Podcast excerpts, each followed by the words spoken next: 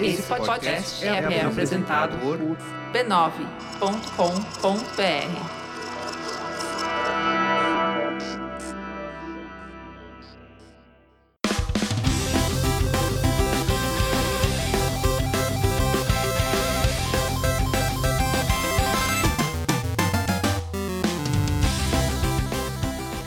Ao vivo, Poco Pixel número 68, eu sou o Adriano Brandão, do meu lado tá o Danilo Silvestre, tudo bom? Tudo bom, beleza? Muito bom, estamos de volta! Voltamos ao nosso buraco espaço-temporal. Eu, que engraçado, a gente pode voltar de, de, A gente nunca ter ido, porque pros ouvintes, nada aconteceu. Teve programa toda semana, nada aconteceu, programas novos, inéditos, não teve almanac, repeteco, simplesmente o fluxo normal. Mas pra gente foi um hiato enorme. Uma férias gigantescas. Exatamente. Eles só devem ter achado muito esquisito que os debates de bolsa não estavam falando sobre as coisas que estavam acontecendo no mundo, Aconteceu né? um monte de coisa, a gente ignorou completamente. É porque nossa bola de cristal tava quebrada. É, pois é. A gente, a gente olhava pro fundo do buraco espaço-temporal e não via nada do Exato. lado. Exatamente. Eu achei que era porque o mundo tinha acabado, né? É, é um problema. O, o- radiação atômica tava nublando as nossas percepções do futuro. Qual que é o tema de hoje, Danilo? O tema de hoje é de onde vem o Nintendo Switch? Peraí, esse- eu tô no podcast certo? Esse não é pouco pixel? É o Poco Pixel. A gente não tem que falar de coisas antigas? Mas ah, as coisas novas têm uma história? Ah, então peraí. A gente vai falar sobre o Nintendo Switch, que é um console que não existe ainda, não foi lançado, mas com uma perspectiva de coisas antigas, com a perspectiva do passado dele. A gente vai ver a árvore genealógica da criança. A gente vai fazer arqueologia do Nintendo Switch. É A genealogia da moral, só que do Switch. É- é- tudo tem a ver, pensa assim. O Poco Pixel é um, é um programa que foge do presente. Então a gente pode falar ou do passado ou do futuro. Concorda comigo? É mesmo. É. A gente falou que a gente nunca fala sobre lançamentos. É, não foi lançado ainda. Então tudo bem. A gente só não falou ainda do, do Switch porque o, o buraco espaço-temporal tava meio bugado. Tava, a, né? gente tava no- a gente tava com a nossa percepção de futuro, tava nublada. Alguma coisa tava acontecendo. Senão a gente já teria falado dele faz muito tempo. Muito, desde o programa número 1. Um. Nada. a- Hoje a, a comunidade que gosta de videogames no mundo inteiro tá falando desde quarta-feira, quinta-feira, só sobre o novo lançamento da Nintendo, o Nintendo Switch. E a gente tá querendo entender o que, que ele é, que apito que ele toca, e principalmente de onde ele surgiu. O que, que- o que, que aconteceu na história dos videogames e principalmente na história da Nintendo que levou ao Nintendo Switch. É, Que sentido ele tem dentro da- todo o legado dessa empresa? Exato. Da- e e- e o- o que, que ele indica, o que ele parece indicar para a história dos videogames. né? Exato. Muito bom. Antes da gente falar sobre o Nintendo Switch e sobre o futuro, a gente tem que falar sobre o que mesmo? Sobre um- o futuro terrível de quem pega gonorreia. É terrível. O futuro de quem pega gonorreia é realmente terrível, mas não é sobre isso que a gente vai falar. A gente tem que falar sobre os podcasts da família B9. Faz mais sentido. Admito. é. São muitos podcasts, são podcasts sobre temas variados. Tem podcast sobre curiosidades científicas, sobre literatura, tem podcast sobre cultura pop, tem podcast sobre publicidade, tem podcast sobre assuntos políticos e complicados da semana, tem podcast até sobre videogame. Vamos ver quantos deles falam sobre o Nintendo Switch essa Verdade, semana. é o bingo do Nintendo Switch. Ó, um eu já vi que saiu já, que é o Tecnicabilidade, que saiu sobre um, um pedaço dele é sobre o Nintendo Switch. Então, aí, o primeira, primeira xizinho da cartela do bingo do Nintendo Switch já foi, já foi ticado. Vai ter mais. Vai ter mais, é a um- gente e os próximos. Não é um console polêmico? Ou se é. Aí, o Mamilos tá, tá, tá marcando toca se não pegar. Exato, eu tenho que ter um Braincast falando sobre. Estamos sendo justos com o Nintendo Switch? Precisamos falar sobre o Nintendo Switch. Vamos lá? Bora lá. Bora!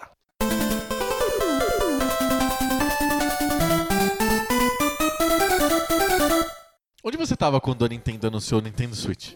Eu tava, eu tava trabalhando. né? For- me mandaram mensagens contando o que tinha acontecido. E aí eu, Mandaram mensagem, sério? eu recebi mensagens no, no, no- no Facebook. E aí eu tinha só um relato Tipo assim, pare tudo que você tá de fazendo agora. ouvido do que. Olha, é modular. E. E tem pedaços, e você pode soltar pedaços do, do, do seu E você não tablet. E eu falei, nada. nossa, é, que, que loucura, é um quebra-cabeças, é tipo é um videogame puzzle. Que Aliás, é um, é um videogame bem difícil de definir, né, o Nintendo Switch. Eu vi gente falando com coisas muito engraçadas. Quando eu recebi também as primeiras notícias, e acho que você foi o primeiro que me avisou também, é, eu não entendi nada. Que, cacete que é isso? Eu defini pra você como um console 3 em 1, Isso, foi. porque ele tem três Tem fita possibilidades. Cassete, LP e rádio. É, ia ser muito engraçado.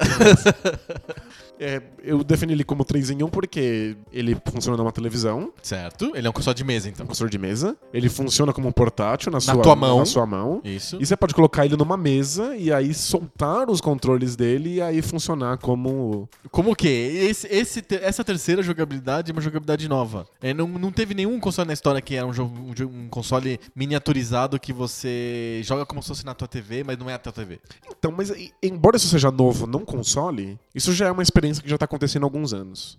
Onde? No laptop, muita gente, É. muita gente tem notebooks e acaba jogando com o controle na mão o notebook. Você senta na frente dele com, Perfeito. com o teu nariz Tá enfiado bom. na tela. Aceito. E aí, é- conforme os jogos de tablet foram ficando mais sofisticados, as pessoas pararam de jogar com os, aqueles comandos medonhos que ficam na tela do tablet. De touch. E aí, muita gente anda comprando controle só pra isso. Sim, sim. E aí você O senta na frente do seu tablet e fica jogando com controle. E no fundo é isso que o, que o. Nintendo Então, Switch. a gente pode dizer que então ele é ao mesmo tempo um console, um portátil e um computador. Exato. Um notebook pra É jogos. porque, ou- se ou um pensar tablet. bem, o jogo de computador sempre foi você a 10 centímetros da tela jogando. Sim, essa, essa, Desde o começo lá, desde os PCs lá. essa é uma experiência antiga. Eu acho que é, é mais recente uma pessoa sentar na frente do computador e pegar um controle na mão, ao invés de usar o teclado Ah, ou o mouse. Quem jogava é, Flight Simulator nos anos 90 jogava com controle. É, aquilo não é um controle, né? Aquilo é tipo. É o manche.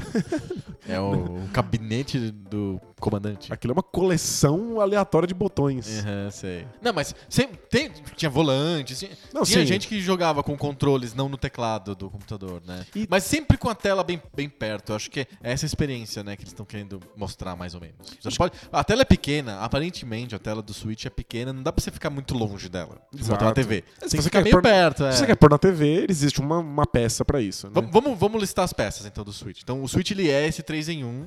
Então ele é tablet. Ninguém sabe se ele é tablet, porque ele, ninguém sabe se ele é touch. Primeira coisa. Perfeito. Mas Então é, ele é um computador, ele é um videogame normal e ele é um, um- um portátil. Beleza. Como que ele faz isso? Ele, ele tem um monte de peças separadas. Pra ele ser um videogame normal, de mesa, ele tem um, um deck, um negócio que você encaixa a tela dentro dele. Quando você encaixa a tela dentro dele, ele passa a imagem pra televisão. Isso automaticamente. Aparentemente é instantâneo. Você enfia o negócio, pup, aparece na televisão. E, E ao contrário também. e ele supostamente tá carregando o console enquanto você faz isso. Ah, ele, é- ele também é, exato. Ele é um, um charger deck, assim. Você tá carregando a bateria do negócio ao mesmo tempo que joga. Ok. Aí eu quero transformar ele em portátil, eu tiro ele do deck e coloco nele os controles. São controles magnéticos, aparentemente, né? Bem fortes, uns magnetos fortes. Você coloca um na esquerda, outro na direita da tela. E forma um. um com- parece um portátil grande, assim. Isso. Com botões do- dos dois lados da tela. É, essa já é a primeira questão que a gente vai ter que Quão debater se é? isso faz sentido, porque é um portátil que você não pode enfiar no bolso é, é- Não é tão portátil, não é de uma mala. portátil assim, exato. A gente não sabe o tamanho, mas aparentemente. e é até engraçado falar, tem vários sites gringos que fizeram estimativas de tamanho do Nintendo Switch, porque a Nintendo não falou nada.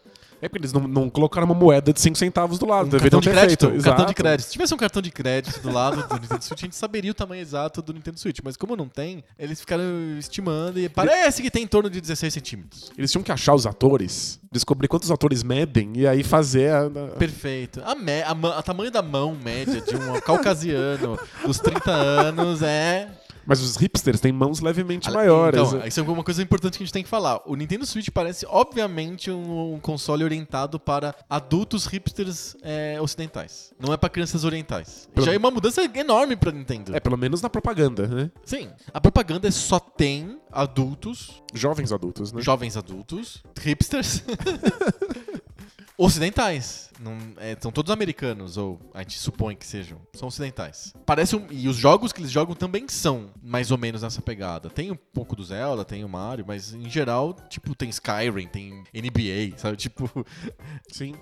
parece que é uma pegada diferente em termos de conceito do que a Nintendo tava fazendo nos últimos consoles. Não, mas isso você provavelmente sabe muito mais do que eu. Hum. Não é o público alvo de qualquer gadget tecnológico? É, é, é, exatamente. O, o filminho parecia um filme de um novo celular do Google ou de um tablet novo da Microsoft. Não tinha diferença nenhuma entre um lançamento de videogame e um lançamento de treco tecnológico. Então já é a Nintendo não olhando nem para o público infantil, Sim. que tem sido a pegada da Nintendo no- no- nas últimas duas iterações do console. Total. Ou infantil, aquele público que é infantilizado, que é a família. Aquele, Exato. Aquele ente amorfo, a família. A- a- que é uma grande família. criança, na verdade, né? É verdade, porque no fundo, a família, quando quer brincar junta, ela tem que se diminuir ao, ao Nível nível, da criança. da criança, É. ao nível do, do, do seu membro mais jovem. né? A não ser que você queira alienar um dos membros, o que não, não é Hum. bacana. Não, não funciona. Então, é a Nintendo já não olhando mais para um público exclusivamente infantil Aham. e nem olhando para um público exclusivamente gamer. Tipo, não, É, não é voltado para jogadores. Sim, é um. Realmente lembra mais um público de quem gosta de tecnologia, gosta de celular. E que, no fundo, são pessoas que jogam. Eles também jogam. São pessoas que também jogam e que o Isso. jogo não é necessariamente o, o motivo pelo qual você tá na tecnologia. Então a né? gente pode assumir pelo, pelo filminho, pelo trailer, que a única coisa que a gente tem de material hoje sobre o Nintendo Switch é o trailer. É esse fi- filminho de um minuto que mostra pessoas jogando o, o videogame. A gente pode assumir que ele vai ter é, uma qua- qualidade de tecnologia, gráfica, memória, processador, etc., abaixo do que teria um PlayStation 4, por exemplo, já que ele não é focado pro gamer hardcore, e sim para um gamer mais casual, mais parecido com o de celular. Dá pra gente assumir isso? Então, dá pra assumir que é inferior à, à- à experiência gráfica e o, o poderio do- das máquinas atuais, como o PlayStation 4 e Xbox One. Ou dos Xbox One Neo e PlayStation Sem sombra de dúvida que Pro. Porque eles são voltados para gráficos em 4K, 4K, e para é. realidade virtual. Parece que a Nintendo não tá entrando nisso. E até por causa da porta- portatividade, né? Tipo, não dá pra imaginar que tenha 4K não. uma coisa tão pequena. Aham. Pelo menos não agora. Mas me parece a Nintendo apostando em mais poder, tipo, mais capacidade gráfica do Uhum. que do- na, nas últimas, na última década. Tipo, não- eles Porque não, o Wii U foi um desastre, né? O, o Wii U simplesmente não tá oferecendo a mesma experiência que o PlayStation 4 e o Xbox One. Ele não tá nem tentando. É, Ele, tá, ele, tá- ele ainda fica meio devendo pro, pro 360 e pro PlayStation 3. Muitas vezes. É. Então não é a Nintendo falando, olha, não importa a tecnologia. O que importa são os jogos. São a jogabilidade e, as experiências que a gente vai proporcionar. Isso. Então, a gente não tem muita certeza do que é o, o- o Nintendo Switch, mas a gente sabe como é que ele tá se vendendo. Uhum. E ele não está se vendendo como essa. Como Coisa essa, gamer hardcore. essa- nem como gamer hardcore, que são as outras plataformas disponíveis, nem como aquela, aquela O- experiência. Principalmente o PlayStation 4, porque o Xbox teve muita dificuldade de se posicionar, o One. Sim. O The Third. Porque, tipo, ele não, ele não se coloca como um super hardcore gamer e também não se coloca como família. Ele se coloca como, assim, um hub de entretenimento que substitui tudo na tua casa. Faz mas até acho o café. Acho que a Microsoft percebeu que isso não, não tava levando a lugar nenhum. E, tipo, pelo menos no último ano, a Microsoft insistiu bastante na ideia de que eles são pro público hardcore pra jogos. Entendi. Então a Nintendo não tá apostando nem nisso, mas também não tá voltando no, no, no, no Wii, que é nós não temos tecnologia, mas temos as experiências mais E gostosas. jogos fofinhos. Isso, ele tá, então é alguma coisa aí no meio. Uhum. É tipo, olha, eu tenho experiências gostosas se você é um jogador casual, mas eu tenho poder o suficiente pra te dar Skyrim. Skyrim. Uhum. Então, eu não sei exatamente pra quem é isso, mas é bem diferente do que a Nintendo tá, costuma oferecer. Tá, vamos lá. É... Esse eu acho que é a minha, principal crítica ao Switch, apesar dele ter um conceito muito interessante, ele tem, um, um- ele tem uma dificuldade de posicionamento. E aí a, o- a Nintendo deixa isso claro ao, ao- ao fazer tantas opções pro negócio. Então ele é um console de mesa que tem um controle muito pequenininho, simplesinho, mas tem uma opção de um controle profissional, entre aspas, Pro. Ele é um portátil, mas ele é um portátil meio grande. Mas se você quiser deixar ele menor, você pode deixar em cima da mesa e jogar com o controlezinho. Pode ser multiplayer ou single player, pode ser não sei o que ou não sei o que lá. Ele pode tudo. E aí ele, ele, ele- ele- eu, eu sinto que ele tem dificuldade de se posicionar. Ele é pra quem? É pra esse público hipster que gosta de celular? Será que o celular pra esse cara não é o suficiente? É possível, mas ó, eu, eu acho que o Nintendo Switch ele não tá, ele obviamente tá dentro da história do que a Nintendo vem fazendo. Ele não é um salto aleatório, Já chegaremos lá. né? Tipo, ele tá fazendo um, um certo caminho. Eu acho que a portabilidade do Nintendo Switch não é a portabilidade do Game Boy. Tá. Ele- Eles têm essa linha É um Game Boy. semi-portátil, vai. É um semi-portátil. Eles têm esse, a port- portabilidade do Game Boy há muito tempo. Ele é a o- portabilidade de um iPad. É, o, o, o- o 3DS é verdadeiramente portátil. Você enfia ele no bolso, ele dobra. Você não tem que ficar preocupado se a tela dele tá exposta ou não. Aham. Tem o 2DS, pra quem não liga pro 3D, que é um troço que você dá na mão de criança. E se a criança quiser matar, Arremessar. arremessar e matar um urso, ela consegue. Se pega na cabeça, aquilo mata. Você solta um 2DS no chão, ele quica e provavelmente quebra o chão. É, exato. Então, essa, essa é a experiência portátil. É isso que você leva com você se você quer ir na, na fila do banco, como eu, que vou Que é o pra você. bancos. É, um público-alvo de quem vai pro banco. Eu você. sou. É... Quais pessoas ficam na fila do banco? Bom, tem o Danilo e, e o E Danilo. Vamos, vamos vender um console O pra pessoal ele. do banco, é. Então, o 3DS é o console que você faz isso. Uhum. Se você quer uma, uma criança que vai levar o console pra escolinha, pra brincar com os coleguinhas, é o 3DS que você dá. O, Switch. o Switch, ele tá na, na linha do Nintendo o, do Wii U. Porque a, a portabilidade do Wii- U é voltada pra família. É a portabilidade que é o seguinte: tem lá aquela televisão zona na sala em que fica o videogame. Você tá jogando, tudo feliz. Aí vem seus pais ou vem o seu filho e eles querem assistir alguma coisa na televisão.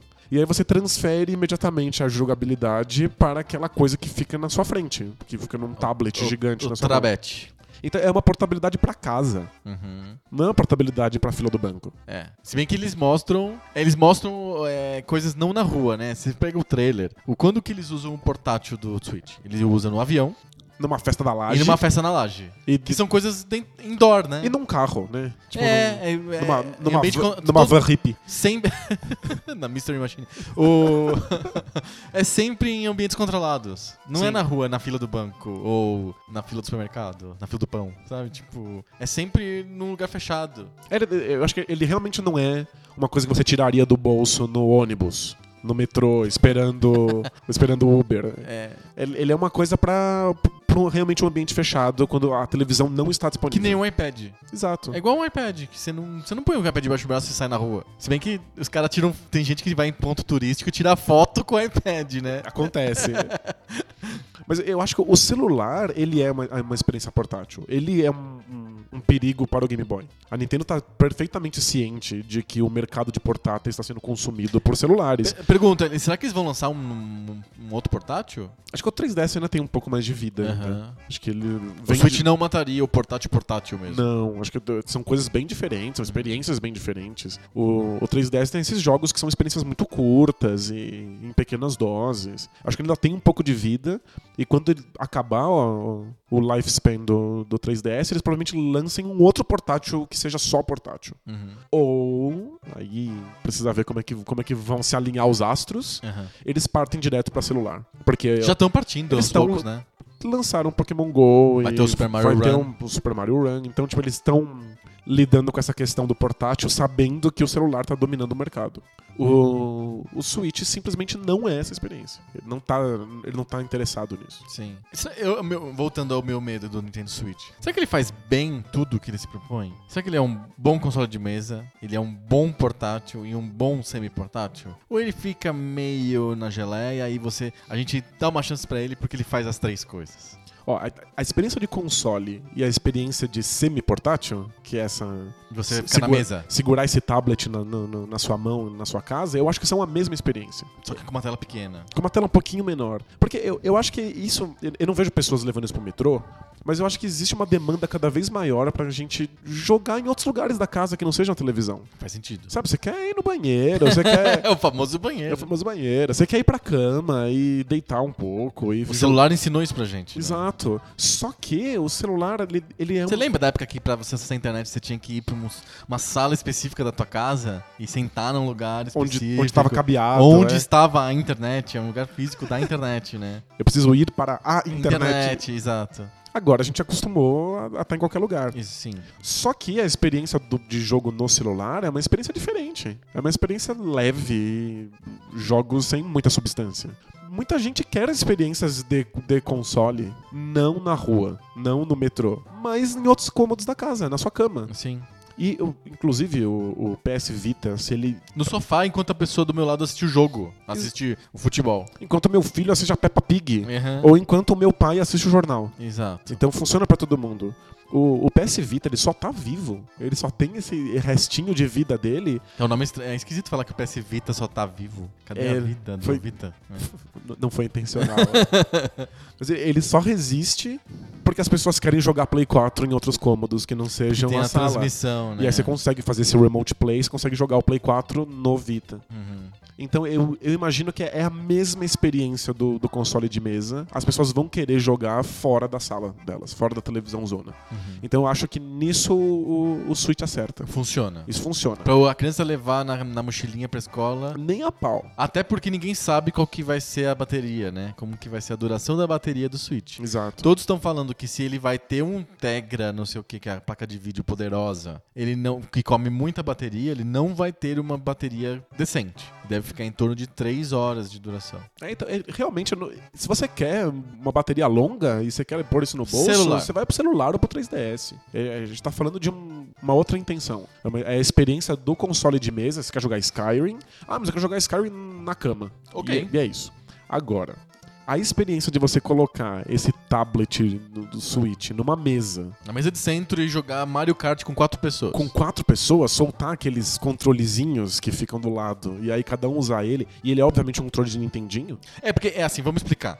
Ele, ele pensa no controle de Xbox, qualquer Xbox, que tem o direcional analógico, o, o, o D-pad e os, os botões. A Nintendo fez de um jeito em que fica espelhado, obviamente espelhado. Tem os mesmos botões nos dois lados, só que eles fazem papéis diferentes quando estão juntos. Quando você desconecta um lado do outro, o direito e o esquerdo, eles, eles são iguais, só que espelhados. Então eles podem ser usados como controles mais simples, com menos botões, para dois jogadores. É uma Exato. sacada bem interessante. Então, é, é uma sacada, e aí é o que eu acho que complica. Porque quando eu separo esses dois controles e eu mesmo uso um em cada mão, eu tô tendo exatamente a mesma experiência De um do, controle do, pro, do, do controle Pro, que, e- que é o que o, o, o Wii fez muito bem. Que é você ficar com o que eles chamam de nunchaku, né? Aham. Você tem um analógico na mão esquerda, Que é um, um controle que fica de pé, não, não deitado. Isso, controle né? Você deixa o controle vertical. Você tem um analógico na mão esquerda, com um ou dois gatilhos, e aí você tem os botões na mão direita. E tranquilo, isso funciona. Quando você bota isso na horizontal e tem controles de Nintendinho, você tá limitando muito a quantidade de botões disponíveis. E aí, é, aí eu não sei como é que o jogo vai lidar. Porque ele precisa de estar tá, simplificado. Ele tem que estar extremamente simplificado. E aí é uma dúvida que eu tenho também. Os jogos vão ser pensados pra se modificarem de, de ambiente toda hora? De saírem da TV e irem pro por- semi-portátil, depois sair do semi-portátil e irem pro, pro modo notebook? É, o, o E modo... eles vão poder fazer o multiplayer com menos botões? O, o, a- a- a- o estúdio vai conseguir bolar o jogo que seja tão coringa assim? É que o, o, o jogo na televisão e o jogo na, na versão semi-portátil, que você segura o tablet na sua frente, ele é o mesmo jogo. Como dono de um Vita, Tem todos os botões. Você tem todos os botões, estou plenamente acostumado a simplesmente carregar o jogo comigo pela casa. Tá, mas Até aí onde eu o Wi-Fi ace- aceita. É, exato. Agora você tira, se desmembra lá o controle do, do Switch e você tem metade dos botões. Isso, aí a gente tem uma experiência muito diferente. Aí você tá voltando para as origens da Nintendo em, ter- no- em termos de controle, que é o controle do Nintendinho. Uhum. Então você tem lá um analógico, um direcional e é- alguns botões, e é só isso. Inclusive, Você não vai ter mais o D-pad. Você, você abdica do D-pad quando você separa o Switch. Você é obrigado a controlar o, o kart do Mario Kart com o, o analógico. aliás, é o primeiro con- console da Nintendo que não tem o D-pad. É, ele tem o D-pad, mas eles são quatro botões separados. Então, eu tô pensando o D-pad como marca registrada O- da a Nintendo. cruzinha. A cruzinha, que inclusive só a Nintendo pode usar, nenhum outro console pode. ah, tem um É deles, né? patenteado? Patenteado. Por isso que a, a Sony usa os quatro botõezinhos com Os quatro setinhas. as quatro setinhas e o, o Xbox usa a bolota Ah, com a cruzinha no meio, né? Entendi. A cruzinha é da Nintendo. Perfeito. E tá em todos os consoles. E não tem mais. E não tem mais, é o Tem no Pro. deles. Tem no Pro. É, se você comprar um controle Pro, que é um controle à parte, você tem lá o D-pad de volta. Uhum. Agora, quando você compra o, o- o videogame, vem pela primeira vez um controle que não tem o D-pad. Você usa botões como D-pad. Sim. E aí, obviamente, isso limita o tipo de jogo que você pode ter. Então, é- a Nintendo tá fazendo escolhas interessantes, mas ela tá abrindo mão de algumas coisas. Então a experiência multiplayer delas vão ser jogos mais simples, porque não pode ter muita bot- muito botão. Ele ele obriga o estúdio a fazer um- uma jogabilidade mais simples quando a pessoa troca pro modo multiplayer local. Exato. E não rola um jogo de luta, porque você não tem um D-pad, por exemplo. É, com, com o analógico fica bem difícil. Tem gente que manja, mas é complicado. É foda, né? Eu fico pensando, é, é o momento que mais me intriga do, do trailer inteiro do Switch. É quatro pessoas jogando ao mesmo tempo NBA 2K17. Aham. Com, dois, com dois consoles, né? Estão com dois consoles e aí o. Isso é, uma, isso é uma novidade também. Não tem, eu não me lembro de nenhum outro é, experiência de você juntar consoles e ter o mesmo jogo local. É, é uma, é uma coisa. Geralmente você faz isso via online, né? É uma coisa do Game Boy. O Aham. Game Boy faz isso há um tempo. Com os cabinhos e tal. É. Depois via Até uma pessoa só tem o jogo wireless. e aí ela consegue transmitir o jogo pra outra pessoa com outro Game Boy. Aham. Dá pra, dá pra fazer isso no PSP, no Vita também. Mas aí são quatro pessoas jogando, cada Switch se transformou em, em um par de controles e eu- é impossível ter botão suficiente pra jogar NBA.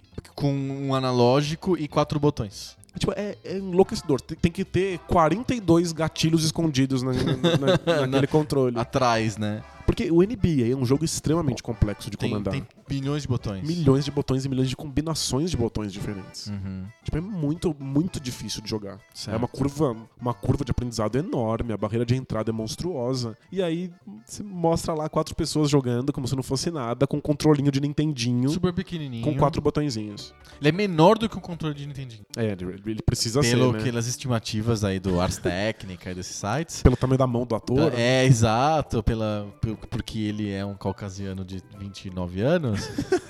E, eles acham que o controlezinho do Switch é menor do que o do NES. Então é pequenininho. É mesmo. É bem pequenininho. Eu imagino ele funcionando muito bem pra Nintendo revisitar a- o seu passado. Jogar Mario Kart. Jogar Mario Kart, jogar. Se bem que Mario Kart de, de analógico, eu não sei se é tão bom assim. Ah, a pessoa tá acostumada É. já com analógico, né? A nova geração Tá bom, vai. toma, toma analógico no café da manhã. Ok, beleza.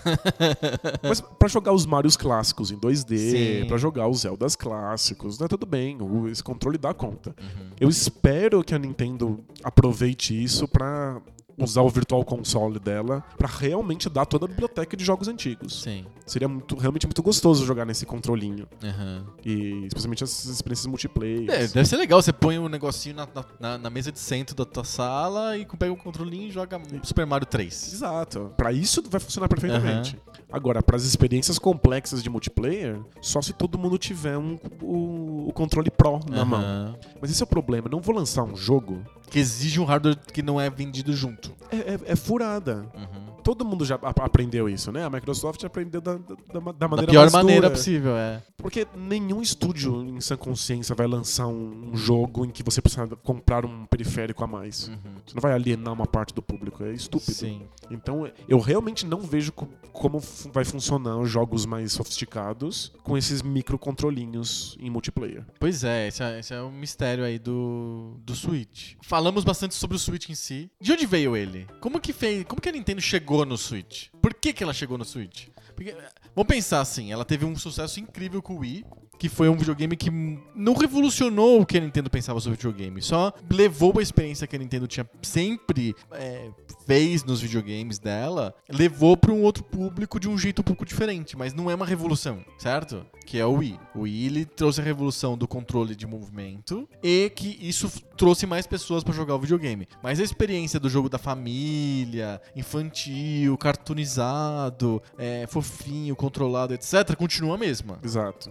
Vem o Wii U e eles não sabem o que fazer com aquilo. Não, né? Porque o movimento já, já gastou, hum, e eles, eles perderam totalmente a, a, a história. E agora eles estão tentando retomar de alguma maneira com o Switch. Se a gente pensar antes do Wii, já tem indícios do que viria a ser o Switch hoje? Já tem indícios lá atrás? Ou nos consoles de mesa e nos portáteis? Ou é uma revolução que a Nintendo nunca tinha tomado antes? Eu acho que tá, tá bem encaixada no que a Nintendo tava fazendo. Aham.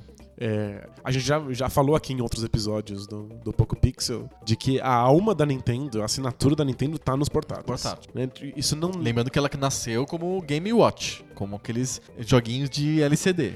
Isso não tem só a ver com a origem da empresa ou o quanto ela tem mais sucesso comercial com portáteis, que ela tem. Né? Os portáteis, obviamente, são o ganha-pão da Nintendo há muito tempo. Sim. Mas tem a ver com o tipo de experiência que ela tá oferecendo. O tipo de jogo que ela quer que, que exista.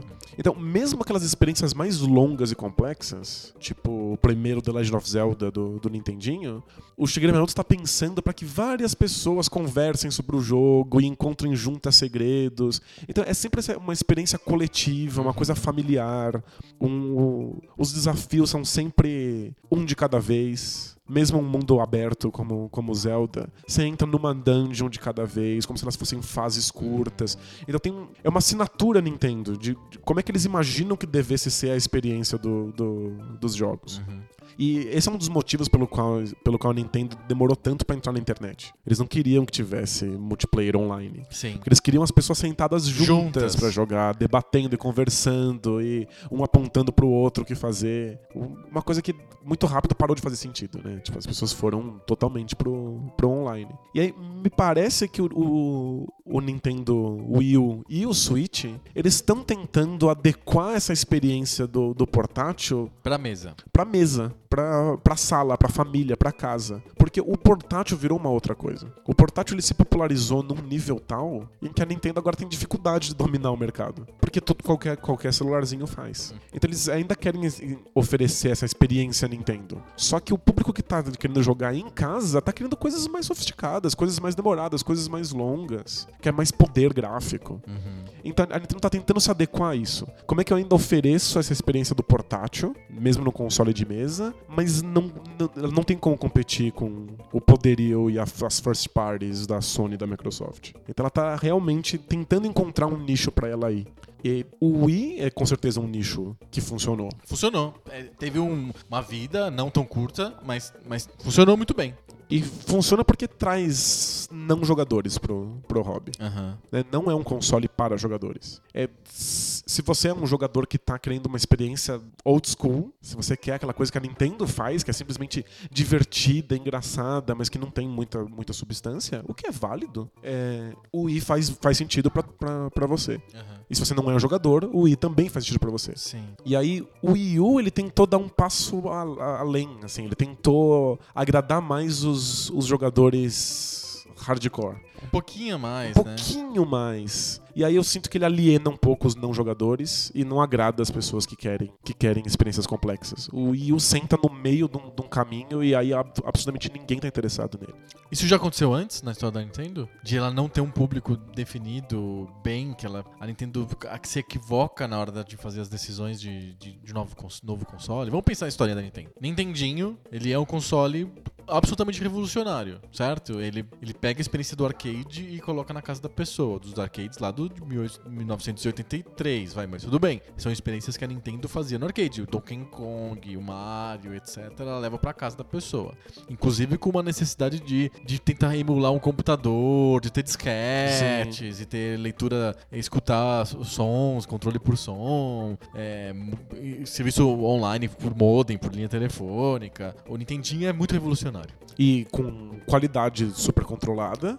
E- é, exato. Em termos comerciais, em termos de mercado, ele também é revolucionário. Ele cria o modelo de licenciamento, ele cria o controle de, de títulos que você pode lançar por ano, etc, etc. Então, E extremamente voltado pra família. família. Né? Experiências bem familiares, muita gente pode jogar junto. Exato, muito focado pra esse negócio de jogar junto. Quando você vê as propagandas e as fotos do que de promoção do Nintendinho, você sempre vê, não é um jogador jogando o jogo, é muitas pessoas e uma pessoa jogando o jogo. Tá todo mundo assistindo, curtindo junto, como se fosse uma TV, assim. Exato. Lembram, lembram essa experiência de TV. Vem o Super Nintendo, ele não é revolucionário. Ele é exatamente a mesma coisa que o Nintendinho tava, tava propondo, mas com um hardware no- renovado. Ele tinha também tinha pistola, ele também tinha controles, turbo, ele tinha os mesmos equipamentos e os mesmos jogos. Mario, Super Mario World, tinha o, o Zelda do Super Nintendo. Ele, ele, ele traz é, as experiências do Nintendo pra uma tecnologia mais nova. E ele, ele tem muito sucesso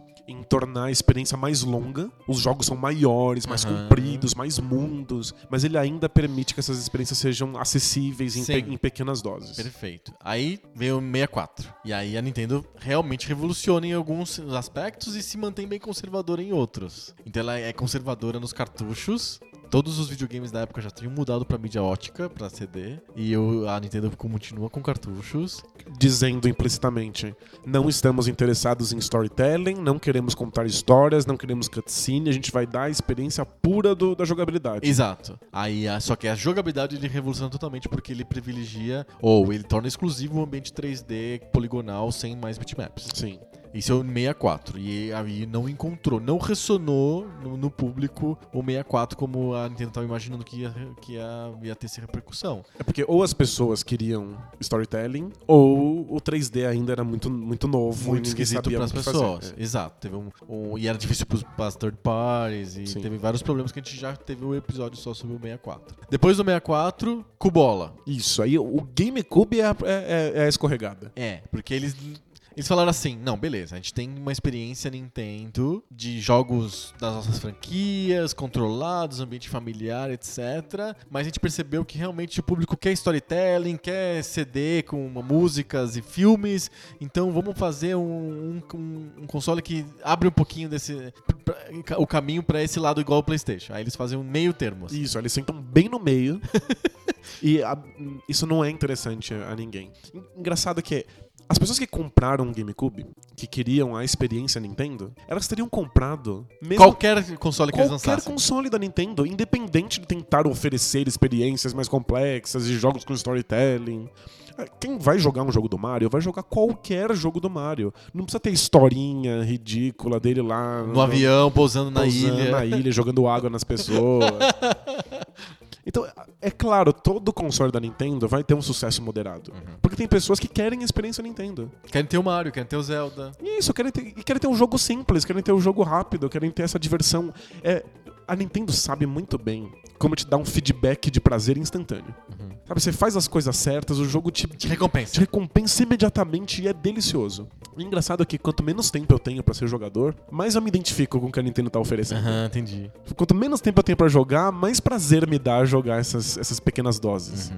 Então a Nintendo sempre vai ter um sucesso moderado oferecendo isso. É que ela tentou oferecer uma, uma coisa um pouco além disso. O console sai um pouco mais caro, ele tem um pouco mais de poder, ele- eles se esforçam pra conseguir third parties, mas o público que seria ah, de fato afetado por isso tava jogando PlayStation 2. Uhum. Ou nos Estados Unidos tava jogando o primeiro Xbox. O primeiro Xbox. E, e o GameCube ficou no meio do caminho muito incômodo e conseguiu ser mais fracassado do que o 64. Isso. Muito mais. E aí o, o Nintendo Wii U. Não, não, o Wii? Nintendo Wii. é. Wii. O Wii é realmente a Nintendo aprendendo com o erro. Tipo, olha, a gente não precisa ficar oferecendo essa coisa mais sofisticada. Vamos, Vamos voltar. voltar pras origens. Volta pras origens. Dá uma experiência simples, acessível, divertida, com recompensas imediatas para todos os envolvidos. A vovó ou o jogador mais antigo. E aí bolou a interface de movimento que permite que a vovó participe. Sim, né? Tira a barreira de entrada de dom- dominar um controle. Ela se dá super bem nisso, mas ela, ao mesmo tempo que a Nintendo fica, se dá super bem e vende Wii pra cacete, muito, ridiculamente muito, ela parece que ela fica com aquela inveja, assim, sabe? Aquela, aquele rancor de não tá dentro do coração dos gamers hardcore. Parece que ela se ressente disso. Ela fala assim, beleza, conquistei o mundo dos jogadores casuais. Todas as pessoas nas festas vão brincar com o Wii, com o ping-pong, com os joguinhos de esporte, com não sei o que, com as festinhas, etc. Todo mundo muito feliz com o Wii. Vendi muito. Mas eu vejo as pessoas cada vez mais migrando para grandes experiências tipo Skyrim ou GTA, é, jogos sofisticados que tem 40, 60, 80, 100 horas de jogo, com mundos online cada vez mais relevantes e tal, e eu não estou participando disso. Quero participar também, mas sem perder o que eu tinha conquistado no Wii. Aí eles tentam fazer o Wii que é, é isso, né? É- parece uma concessão da Nintendo pro, esse mundo do PlayStation 3. Mas sem querer abandonar o que eles tinham conquistado no Wii. E aí não, não, Não acontece funciona, nada, é. né? Mas eu sinto que não, não é só a Nintendo que se ressente, que fica com essa invejinha de querer fazer o que os, o que os outros estão fazendo. Os jogadores também. Ah, é? Porque eu acompanhei muita gente que, que Comprou o Wii com- comprou o primeiro Wii Ah, tá. desde o começo e adorava e tinha aqueles jogos simples, se divertia, botou a família pra jogar. Aí alguém chegou e falou assim: Ah, mas não é HD. Aí já. hum, Aí você fala, ah, mas puxa, eu queria que fosse HD. e você tá lá se divertindo pra caramba lá com o seu golfe. aham. com- E aí Ping-pong. você entra na internet, você vê nas revistas, o que as pessoas conversam na É um escola. Assassin's Creed, É que eles estão jogando Assassin's Creed, GTA, e que eles estão Uhum. jogando o novo FIFA. E aí você fica. Você gosta da experiência que você tem, ela é satisfatória, mas sempre dá essa sensação de que a experiência melhor Tá no tá em outro. outro lugar. E isso é uma coisa muito forte mesmo pro jogador casual, porque atinge ele na, na- de, de ouvido, assim. Ele, você- a, a pessoa que nunca jogou videogame antes, tá lá se divertindo pra caramba no Wii, e vai- chega alguém e fala assim, ai, mas você tem só um Wii? Tem coisa tão mais legal que isso. Como você joga FIFA? É, aí você, você fica com essa coisa de tipo, caramba, eu não tô tendo a, a experiência A melhor, a, a melhor, Prime, a é. Prime. É, é estranho. Eu lembro que muita gente que tinha Wii adorava o console e sofria porque queria FIFA. E aí quando o FIFA saiu pra, pra, pra Nintendo Wii, Era uma versão que... era, era uma versão in- não necessariamente inferior, mas uma, uma, uma versão simplificada. Uhum. Tinha menos botões no controle. Tinha uma versão, um dos modos que você podia jogar o FIFA, o jogador se movimentava sozinho. Você Só, só, apertava pra passar e chutar. aperta- Exato, era, era só isso. E basicamente funciona pra você botar a vovó pra, pra jogar FIFA. Uhum. Mas é que a a pessoa que gosta da experiência Nintendo queria também ter a experiência. Que ele foi na FIFA. casa do amigo que tinha um Playstation e ele jogou o FIFA com todos os mil botões e falou: Eu quero também ter isso em casa. Eu tenho um videogame em casa, por que, que eu não posso jogar também? E, e faz, faz muito sentido. E aí o, o, o ele tá tentando tapar esse buraco. Olha, você pode também. Então. Você, tá- você pode as duas coisas. É que eu sinto que a Nintendo criou uma geração de jogadores com o Wii. E que esses jogadores cresceram o suficiente pra quererem outras coisas. Aí, mano, queria o FIFA? Compra direto o, o Play 4. Compra direto o Xbox One. Acabou. E aí, quem é realmente o público-alvo do, do Wii U é um público que já comp- compraria o console mesmo se não tivesse FIFA. Uhum. Talvez a Nintendo tenha que, que aceitar que ela é porta de entrada. Que ela traz pessoas pro hobby, que ela mostra quão, quão satisfatório é jogar videogame. Uhum. E depois solta eles no mundo. Deixa eles comprarem outras coisas. Compra PlayStation. vai lá, meu filho. Pode comprar teu PlayStation, Pode, teu FIFA, né? teu Assassin's Creed. Vai lá, vai, vai, vai.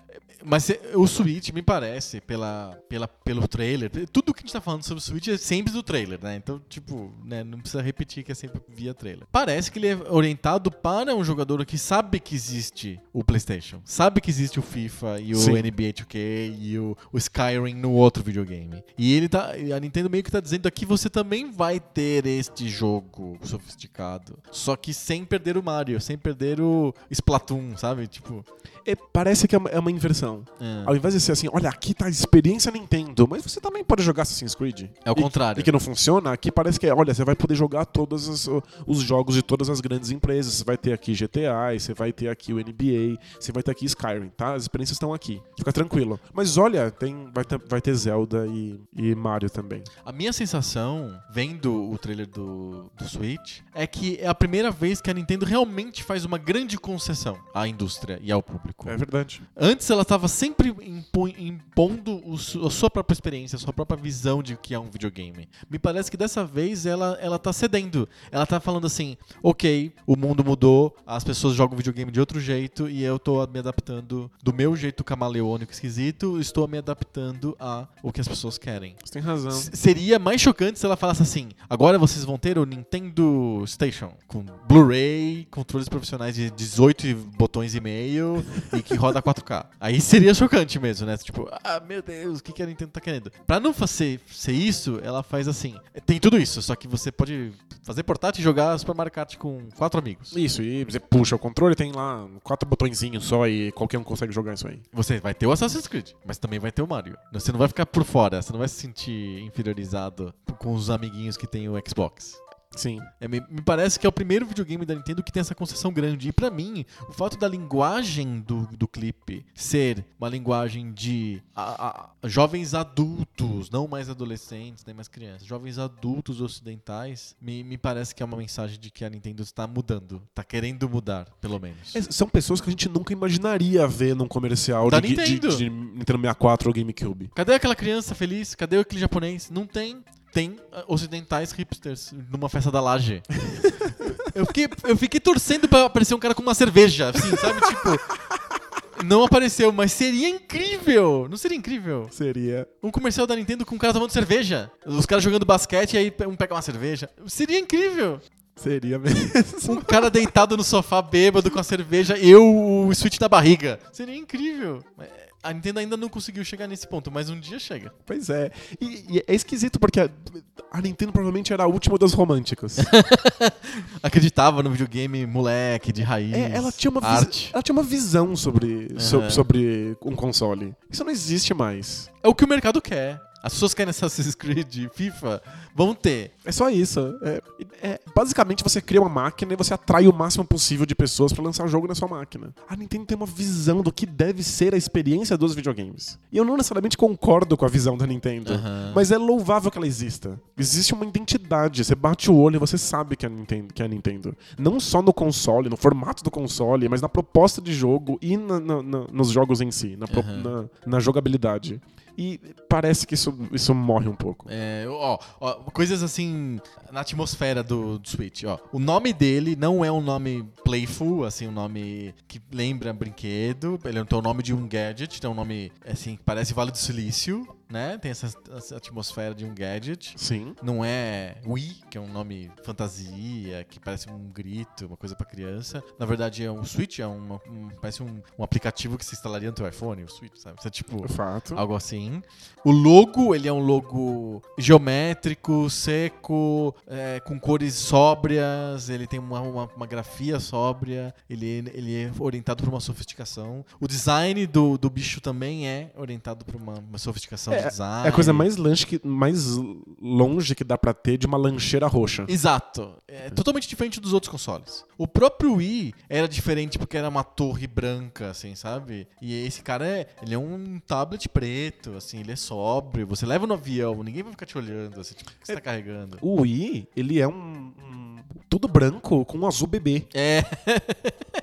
exato, exato. Então, tipo, me parece a Nintendo flertando mesmo com o público mais adulto e, tipo, eu quero entender o quanto que esse público adulto vai aderir. A gente tem, a gente tá faltando milhões de informações pro Switch ainda. A gente não sabe como que vai ser o online dele. Vai ter loja, vai ter indies, vai ter uma experiência igual ao PSN, por exemplo ele vai ter expansões, vai ter bateria portátil pra você poder jogar o negócio por mais de 3 horas fora de casa, sei lá. É- é- é- como que é o gráfico? Ele é, é de Full HD mesmo ou é só HD? Ele quando ou a placa gráfica vai ser de ultimíssima geração ou vai ser mais ou menos? A gente não tem um monte de informações que vão ajudar a gente a entender o que que a Nintendo quer com o Switch. A sensação é que tudo isso que, que eu falei vai ser meia boca. Vai ter a experiência de rede mais ou menos, vai ter uma placa gráfica no meio do caminho, vai ter a bateria, vai ser mais ou menos também. Esse é o meu, meu maior medo com o Switch, que ele fique muito indeciso e não sabe pra onde vai. Mas ó, quando o Wii saiu e o Wii não era HD e os outros consoles estavam desesperados porque eles precisavam ter a melhor placa de vídeo e conseguir os, os gráficos Full HD pra todo mundo ter em casa, era uma época em que ninguém tinha TV HD em casa. Aham. Tipo, eu, eu vi os debates da Microsoft e da Sony e falava, mano, do que eles estão falando? Minha TV é uma merda. Por que, que eles estão preocupados com isso? Eu sinto um pouco disso agora no debate de 4K e de realidade virtual. Uhum. Tipo, vai sair os consoles novos, 4K, e o mercado não, não, não- animou tanto. Não. Inclusive as novas versões, os Slims Não do, tem 4K. do, do Play 4 e do Xbox, o, do Xbox One, estão vendendo menos do que eles imaginavam. Tipo, o mercado não animou muito com essa tecnologia muito para além daquilo que a gente precisa. Uhum. Parece que se, a Nintendo conseguir entregar uma tecnologia que é o suficiente pra você ter o que a gente quer, que é de Skyrim e jogar um pouco de Mario Kart pra dar risada, talvez eles estejam no, no, no, no ponto no ponto bom da Até tecnologia. pra questão de lucratividade também, o preço do console, a gente não sabe. Uma coisa extremamente importante. Qual que é o preço do, Exato. do Switch? Se isso for barato, se for acessível, talvez as pessoas percebam que é suficiente a tecnologia que a Nintendo tá oferecendo. Uhum. Tipo, eu não preciso de um PlayStation 4 4K. Eu não tenho o que fazer com isso. E fora que eu, eu tô dentro desse grupo de pessoas que ficam lendo os, os, os estudos científicos e chega à conclusão de que o meu olho humano não vai perceber. Porque você bota quantos pixels você quiser, eu tomo a distância da televisão que eu não vou saber. Uhum. Sabe, eu sinto que eu tô pagando mais do que eu deveria por, por uma coisa que eu não aproveito. Não, Eu vejo diferença do HD pro Full HD. Mas Uma diferença grande pra mim. Eu, eu ador- adoraria fazer o teste com você a distância correta que, o- que os cientistas medem. Aham. Na distância lá da minha casa eu sinto muita diferença. Não, te afastando da TV uma certa distância, talvez você não perceba o Full HD e o HD. Pode ser, pode ser que se eu ficar mais longe eu não perceba. Mas da distância que eu tô da minha TV do videogame, eu vejo uma diferença brutal. É que é pequena, uma sala pequena, mas. Entendi. Mas pra mim faz muita diferença. Talvez o 4K faça diferença, eu nunca testei. É dizer, o 4K só faz diferença se eu estiver muito perto da TV. É, né? E a partir de 43 polegadas. Uma TV grande. Então você não fica muito perto de uma TV de 43 polegadas. Aham. Então acho- talvez a gente esteja avançando muito tecnologicamente, as coisas estejam ficando mais caras e a Nintendo tenha razão De falar, dar, não, não precisa. dar um passo pra trás. Aham, E não não, é tipo. O, talvez o Wii U seja um, um abrir mão demais. Tipo, eu não preciso, mas aí você não faz nada. Aí você fica com esses gráficos cocô e todo mundo tá jogando Skyrim. Uhum. Talvez o rodar o Skyrim novo aí em Full HD já seja o bastante. A gente não Sim. precisa se, se De preocupar muito. 4K e de coisas muito mirabolantes. Exato. Eu. Eu tô animado, achei o, o console divertido. Eu sei que ele parece fazer coisas demais e, e talvez não agrade, Ele pode ser o, tipo um, não agrade ninguém. um pato que voa mal, anda mal, nada mal. Mas eu, eu vejo uma, uma possibilidade de esperança pra Nintendo. De que ela realmente pegue as- os jogadores que estão interessados, mas não querem comprar o melhor da tecnologia. E que talvez ela convença os jovens hipsters de que é cool jogar um- Mario. treco soltinho na mesa, uma telinha. É, é, tipo, é- é cool essa coisa que você leva com você e tem o Yoshi verde gritando. Yahoo! Sabe porque. Eu acho que a gente tá caminhando nessa, nessa direção, em outras coisas da cultura. Sei. Em que o. Basicamente, isso que a gente chama de hipster Aham. é o cara que acha que tá tudo bem gostar de alguma bobagem só Sei. porque é uma idiosincrasia dele. Aham. Sim, sim. Sabe? É. E é que delícia, porque eu também gosto de um monte de bobagens e eu sinto que eu não preciso mais ter vergonha. Liberta, né? É libertador. Você pode ser bobo. Uhum. E ser bobo é bom às vezes. então, se- a Nintendo vender a bobeira dela com ar de sobriedade, Uhum. não é tipo, olha, é pra criança, mas também você pode jogar Skyrim. É. Se for tipo assim, olha, Skyrim e Mario, todos eles são sóbrios e possíveis e você joga porque você você pode bancar a sua, a- a sua infantilidade. Aham. Talvez isso funcione. Acho que sim. É, faz sentido. Pelo, pelo trailer, que é a única coisa que a gente tem, repito, é o que dá pra, dá pra entender que é um console que pela primeira vez dá a sensação que a Nintendo está se curvando ao mercado e oferecendo para as pessoas o que elas querem. Com o jeito dela, com o twist dela, mas oferecendo o que elas querem. E talvez elas queiram mesmo. Talvez. Talvez Elas- a Nintendo tenha acertado, né? Elas querem o 2K, o FIFA e o Skyrim. É. Só que elas também querem o Mario, desde que o Mario não pareça pior, pejorativo, inferior, infantiloide. Aham. Tem que ser cool e descolado gostar do Mario. Isso. Pra esse público que o trailer tá apontando que, que a Nintendo tá flertando, que Mas é esse- o público jovem hipster. Então, é, é que o público que é mais velho e hardcore e que entende de tecnologia e que quer o melhor, ele não vai comprar nada da Nintendo nunca. Não importa o que aconteça. Beleza, é, é, vamos, pra, pra, pra gente encerrar. Esse público hipster talvez goste da Nintendo por uma afeição, uma coisa mais emocional. Aham. Mas será que o, o- o- a família do interior dos Estados Unidos, lá do Kentucky, e o pai tá aqui decidindo qual videogame ele vai dar pro filho, ele vai curtir o Switch? Será que esse público de hipsters nova-iorquinos de 25 anos não é um público reduzido demais pra Nintendo ficar olhando pra ele? Que funciona pra vender relógio inteligente, mas não funciona pra vender videogame? Tinha que ser uma coisa mais mainstream? Talvez. Mas é que o que eu acho que Talvez pode... é- o, o tiozão Homer que vai comprar o, o videogame pro filho dele lá no interior do Alabama, tá, vai comprar o PlayStation 4, porque parece mais óbvio. Então, é que talvez o que torne o, o Switch mainstream não só é o fato de que, ok, meu filho vai poder ficar jogando isso aí enquanto eu vejo TV de vez em quando, assisto meu Netflix, e aí meu filho pode continuar jogando, não me enche o saco, que é o motivo pelo qual todas as famílias dão um tablet na mão da criança mesmo. Para aí, fica quieto aí. Uhum. Então isso, talvez seja um diferencial, Sim. mas eu acho que é o preço.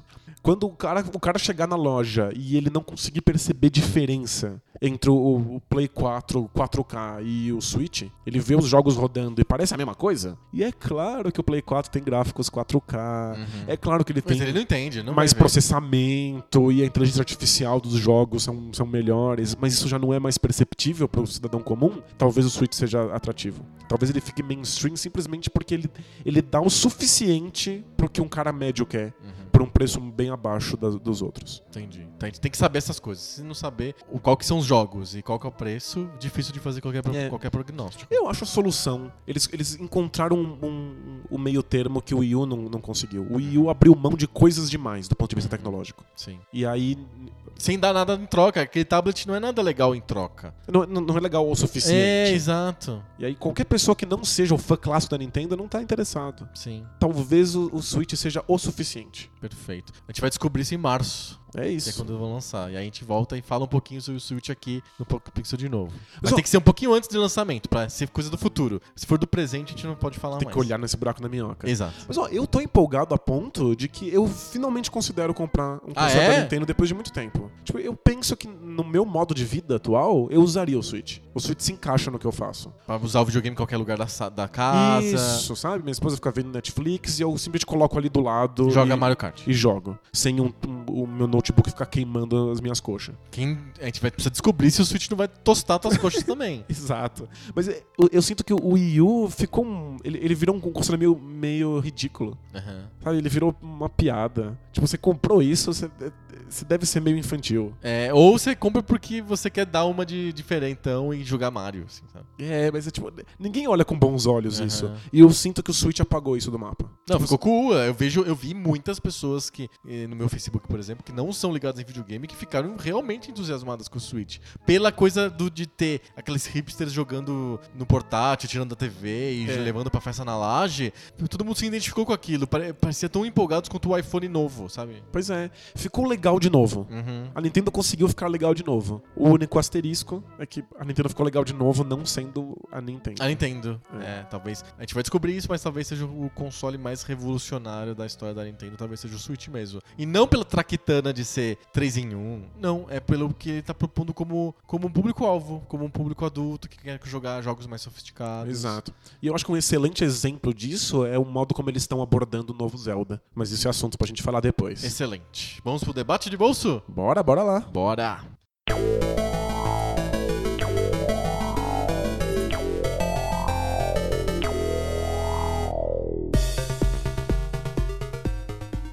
Debate de bolso, aquela sessão do nosso podcast que a gente para de falar sobre o futuro dos videogames e vai falar sobre o passado da humanidade. É o passado que a gente vai falar? Não sei, talvez. Porque toda semana um de nós faz uma pergunta diferente sobre um tema que não é videogameístico.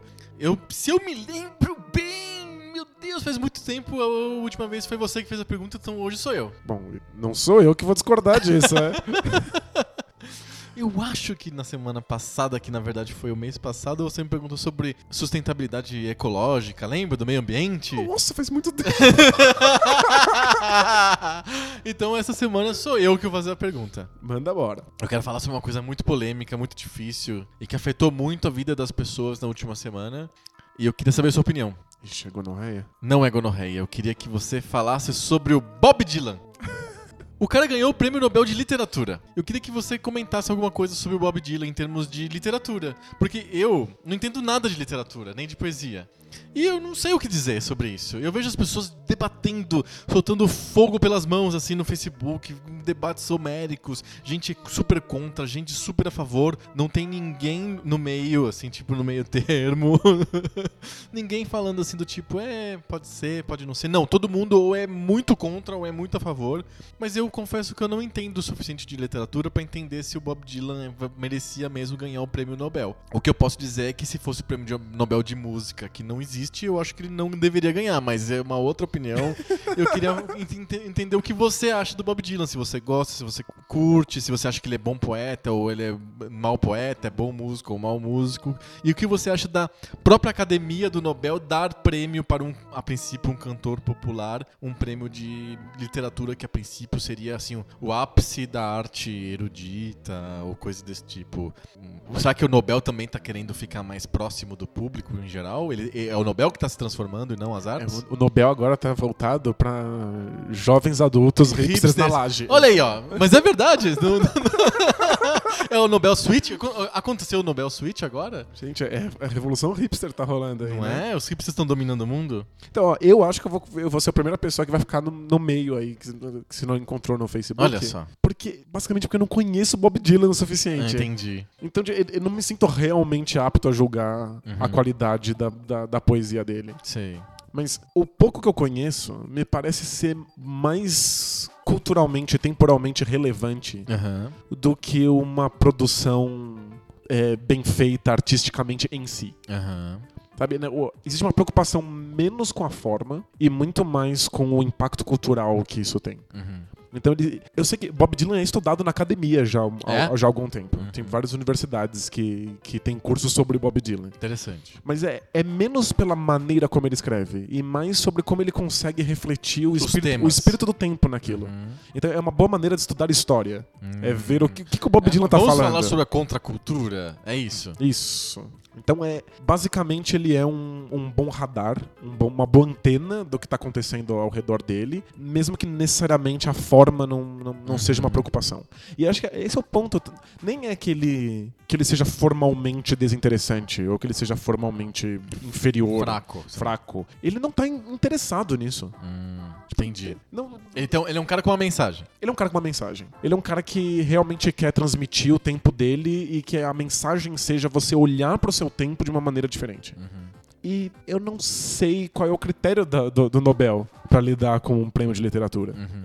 Porque, ah, esse, esse é, um, é um ponto interessante. Por que, serve Nobel? Pra que serve o Nobel? É, Pra- exato. Por que, é. que serve esses, Precisamos falar esses sobre o Nobel. prêmios? Hum. Porque o, o Nobel, os Nobéis científicos, eles são sobre a gente Mas descobertas que vão mudar a nossa vida. Isso, né? É, é, é pra gente aplaudir e dar o devido valor a descobertas científicas que são espetaculares, que são as mais importantes e as E mais. que, em geral, são obscuras o suficiente pra pessoas que não são nada famosas. Tipo, o cara que ganhou o prêmio Nobel de Medicina é um tiozão lá da Suécia que fez um negócio que nós, pobres mortais, não sabemos. A gente não tem acesso ao cara nem à descoberta dele. Então, o, nosso, o nosso acesso é o Nobel. Aham. Então, tipo, o, o Nobel, ele é, no fundo, ele é um prêmio para os envolvidos, para quem trabalha na, na, na área de ciência. É pra indústria, É digamos pra assim. indústria, né? Eles, eles entendem lá, tem as regras internas deles. Sim. Mas ele acaba se tornando um contato entre essa coisa super fechada e o público. Certo. A gente sabe quem ganhou o Nobel. Prêmio Nobel de Química. de Coisas química, muito loucas. de matemática, Aham. né? Tipo, a gente fica sabendo quem ganhou. E aí você lê lá três linhas no. no, no- O cara fez isso, aquilo, aquilo outro e ganhou o Nobel. Aí você fala, puxa, Parabéns. caramba, né? Estamos avançando. Aham. E é isso, uma coisa bem Como genérica. a humanidade é incrível. É, né? Exato. É, dá um quentinho, né? O prêmio Nobel é feito pra gente dar um quentinho na humanidade, né? Tipo, sentir que é legal, assim. Sentir que não é tudo ruim, né? Que a gente tá indo pra algum lugar. O próprio prêmio Nobel da Paz é meio isso, né? O nome engana. As pessoas falam assim, prêmio Nobel da Paz, mas aquele cara lá, ele... Como que o Obama ganhou o prêmio Nobel da Paz se ele invadiu, sei lá, que país depois? Então, tipo, é que não é sobre paz. O nome é de- deceptivo, é sobre grandes feitos políticos da humanidade, assim, né? São esforços políticos. Esforços políticos interessantes que o- a Academia Sueca achou que valeria a pena premiar. Inclusive, isso é outro. Isso é um parênteses gigantesco. Mas, tipo, eu vejo a palavra paz, eu já arrepio. É, porque não significa nada no, no fundo, né? No- se existe al- algo de significado nisso aí, remete lá a Pax Romana. É, Que é, tipo, impedir que, que haja conflito subjugando todo mundo. Exato, exato. Quando eu, eu vejo o Miss falando assim, eu quero paz no mundo, eu fico pensando no, no- num exército impedindo todo mundo de entrar em conflito, Agora sabe? é paz, porra! Exato. Desesperador. Aco- acobou a paz. É isso. Então, Eu sinto que o prêmio Nobel ele não é pro público, ele é pras pessoas envolvidas. É uma coisa Ele- interna. É uma coisa interna. Ele serve pro público. Ele é filtro para que o público saiba o que, que é, há de importante naquela área. Aham. Agora, existem algumas áreas que a gente sente que a gente pode opinar mais. Uhum. Né? Tem, especialmente questões de arte e política. Arte e política. são- É o Prêmio Nobel da Paz e o Prêmio Nobel de Literatura. Todo mundo acha que manja o que tá acontecendo. Sim. Eu não vou reclamar de quem ganhou o Nobel de Química. Não, nem que sei lá. eu não né? entendo nada de química, não tenho como. Mas Uhum. arte e política parece acessível, parece que todo mundo entende. Uhum. E no fundo, mesmo eu que gosto muito de literatura, arrisquei uma faculdade de letras abandonada. Não, você, abandonou a faculdade de letras, não que a faculdade estava abandonada. Ou, ou estava. não, ela tava completamente. eu não tava falando disso, mas já que foi colocado em, em pauta. a faculdade de letras, quando eu entrei, o mato tinha engolido. Era tipo Chernobyl, assim? não, não, posso contar uma anedota da Claro, letras? deve. É, eu tinha é, primeiro anista, então tem matérias que são obrigatórias para todos os alunos de primeiro ano. Aham. Letras, letras na USP. E aí eram duas salas, cada sala com uns 100 alunos, tipo, abarrotado, um calor infernal, as carteiras tocando umas nas outras, e não cabia todos os alunos. Nossa. Então, quando aparecia todo mundo, o que é uma coisa que você aprende a não fazer muito rápido, as Só as primeiras semanas que o pessoal vai. nas primeiras semanas, as pessoas sentam nos corredores do lado da sala, porque dá pra escutar o que o professor tá falando. Nossa. E é como se estivesse ouvindo um podcast, você não sabe a cara do professor. Aham. E as pessoas ficavam do lado de fora, porque aí é descoberto, assim, no meio do mato, olhando a aula pela janela, assistindo pela janela. E aí chovia, o pessoal abria guarda-chuva e ficava no guarda-chuva assistindo a aula. Inacreditável. É, é inacreditável. Porque o, o prédio da Letras era um prédio provisório. Só que é um prédio provisório que durou 40 anos. E aí Durou pessoas- ou tá durando? É, eles já reformaram esse prédio desde Ah, que eu tá. abandonei. O prédio tá maior, agora tem quase tantas salas quanto precisa. Uhum. Mas é isso, o pessoal abandona porque não cabe. É, feito pra abandonar. É, fe- exato. É tipo no limite, assim, é um reality show. Eles veem quem consegue ficar. quem, quem sobrevive. é, exato. E aí, eu sobrevivi o bastante pra, pra poder terminar e aí não quis, não abandonei. Não, Mas então, eh, eu estudei literatura, história da literatura e essas bobagens. E não me sinto apto a, a julgar o prêmio Nobel. Aham. Tipo, eles devem ter critérios internos e questões internas e uma visão específica sobre o que é forma e o que é conteúdo e qual a importância de um e a importância do outro. Tipo, eu, realmente não, não saberia dizer. Mas as pessoas sentem que podem. Arte e política, todo mundo consegue opinar. Arte, política e futebol, né? Né, Tipo, a, a vovozinha lá, que tá- agora tá jogando o Wii, o Wii, ela sente que pode opinar sobre futebol, Sim, né? claro. Esse lateral é uma merda. É, bota o Romário. Mas eu, eu, tenho essa visão de que, embora seja gostoso opinar sobre tudo, a gente não tem propriedade pra fazer isso. Uhum. E, tipo, a gente não entende o suficiente de arte, a gente não entende o suficiente de química, a gente não entende o suficiente de política. Então pra opinar vou- eu, vou, sobre eu vou cancelar Nobel. o debate de bolso. Não vai ter mais debate de Não, bolso. a gente faz porque é divertido, né? Porque às vezes surgem coisas interessantes. Tá bom, vai. Mas, tipo, eu definitivamente não sei quão relevante é o, o Bob Dylan pra, pra literatura. Eu sei que ele, obviamente, tem um impacto cultural enorme e talvez Yes. O Nobel esteja caminhando mais nessa direção. Aham. Pra pensar no impacto cultural e não na, na arte, naquela essência da arte. Que a gente comentou no podcast que a gente fez sobre videogame e arte. A gente deu nossa visão mais formalista da coisa Sim. e tal. Talvez eles estejam pensando um pouco fora dessa caixa. E eu já eu vi reclamações quanto a isso também nas áreas científicas. Ah, é? Gente dizendo que o- os últimos Nobéis, sei lá, de química, Matemática. matemática, eram trabalhos não necessariamente revolucionários e que influenciavam a- aquela área, mas que eram, eram trabalhos que tinham mais facilidade de serem midiáticos, Uhum. que poderiam ser melhor transmitidos para o público. Você podia explicar melhor por que que você deu o prêmio. Isso. Então, talvez a- o prêmio Nobel esteja andando nessa direção de ser mais um filtro pro, pro, pro público Uhum. Que eh, antes eh, isso acontecia, mas era efeito colateral, talvez ele esteja focado em ser um filtro pro público, pro público saber o que tá acontecendo de relevante nessas áreas, ao invés de realmente favorecer quem, quem teve mais impacto. Entendi. E acho que o, o Nobel da Paz foi uma tentativa frustrada, né, de, de negociação entre as Farc e o governo da, Sim, da, o, da Colômbia. o Santos, né? O presidente da Colômbia, que ganhou o prêmio Nobel da Paz. Não, não necessariamente foi a, a negociação política mais bem sucedida da- da- do, do último ano, mas foi a que teve impacto cultural mais forte. As pessoas falaram sobre isso e as pessoas começaram a repensar essas as questões de paz. E por que, que você abriria a mão da paz? Mas eu acho que eles já visão- tinham decidido dar o prêmio antes de ter o resultado do plebiscito. Justo, mas é, é porque se falava disso, né? Tipo, é, eu não vejo muito problema em, em que o Nobel seja voltado pra pra essa parte mais midiática, de mostrar pra gente do que, que a gente tá falando. Vai mostrar quais são os assuntos do momento, quais são as coisas que realmente tiveram impacto na nossa sociedade, na nossa cultura. Vira, vira uma espécie de museuzinho. É, é um museuzinho, na verdade, né? Esses prêmios, todos os prêmios, Jabuti, Nobel, Oscar, o Emmy, o que você quiser, são um museuzinho, são um jeito de falar assim, estou deixando você entrar num mundo à parte dos mortais, em que é um mundo em que a, a princípio a gente acha que vai perdurar pra, pra depois.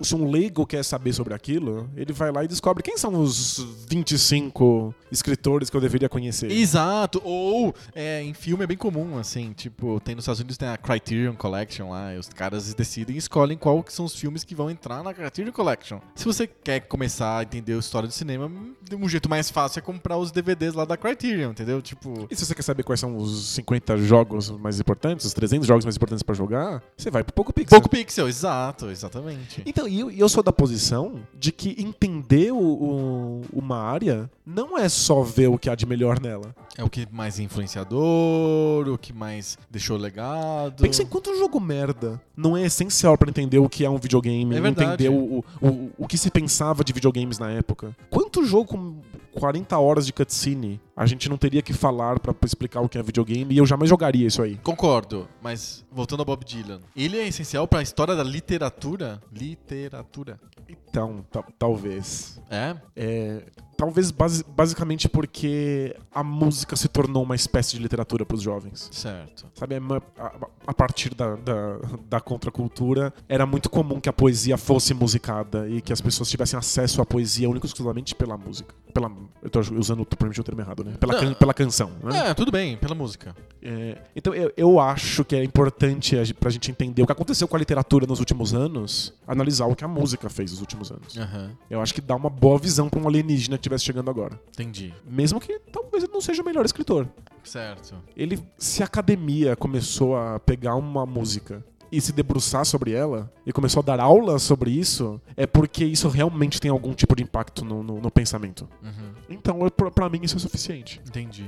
Se existem critérios melhores pra analisar formalmente quem deveria ter ganhado, aí eu não conheço. Agora, do ponto de vista do leigo que vê de fora e que é o museu da humanidade, Uhum.